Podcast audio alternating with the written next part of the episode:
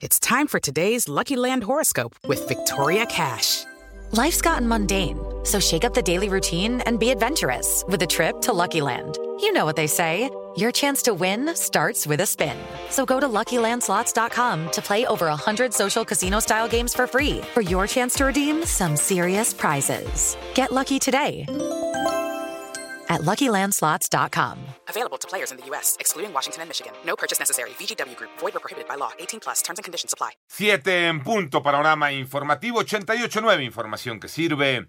Yo soy Alejandro Villalbazo en el Twitter, arroba Villalbazo. 13, miércoles 5 de agosto, Iñaki Manero. ¿Cómo andas, Iñaki? ¿Cómo estás, Alex Villalbazo, Alex Cervantes, amigos de la República Mexicana? Gracias por seguir en Panorama. Y en el panorama COVID, la cifra de muertes a nivel mundial llegó a 700.683, mientras que el número global de casos es de 18.543.662, con un total de 11.926.224 pacientes que han superado la enfermedad, una tasa de recuperación que se mantiene en el 94%.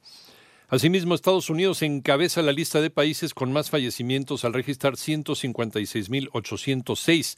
Le sigue Brasil con 95.819 y México ocupa el tercer lugar mundial con 48.869 muertes.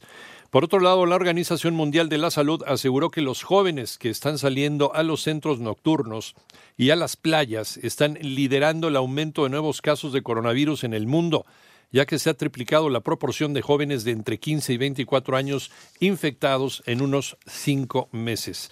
¿Cómo van los números en México? Moni Barrera. La Secretaría de Salud informó que ya son 449.961 casos confirmados de coronavirus en el país, lo que representa 6.148 casos nuevos en las últimas 24 horas y 48.869 fallecimientos. Y son 43.648 las personas que han iniciado con signos y síntomas en los últimos 14 días. Es la ocupación de camas irá general, el porcentaje es similar al del día de ayer. Sin embargo, ahora vemos que es solamente un estado por encima de ese nivel de seguridad del 70%, ocupación en relación a días previos, que es Nuevo León, y entidades como Nayarit y Tabasco, que estaban ocupando los primeros lugares en días previos, ahora las vemos ya con mayores niveles de, de seguridad, inclusive un Tabasco con un 37% ya de disponibilidad de sus camas generales. Así lo dijo José Luis Salomía, director general de epidemiología en 889 Noticias, Mónica Barrera. El número de hospitalizaciones en Ciudad de México va a la baja. La jefa de gobierno Claudia Sheinbaum explicó que luego de que la semana pasada se tuvo un incremento de 16 camas al día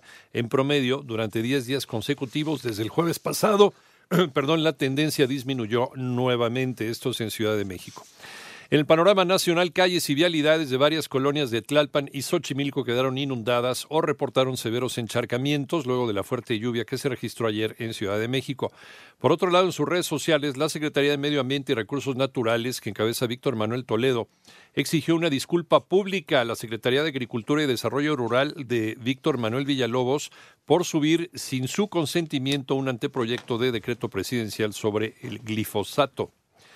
En tanto, a punto de cumplirse seis años del derrame en la mina Buenavista del Cobre en el río Sonora, la Semarnat reveló que todavía en agosto de 2019 se encontraron metales pesados en suelos, por lo que se emplazó a Grupo México a realizar nuevos trabajos de remediación.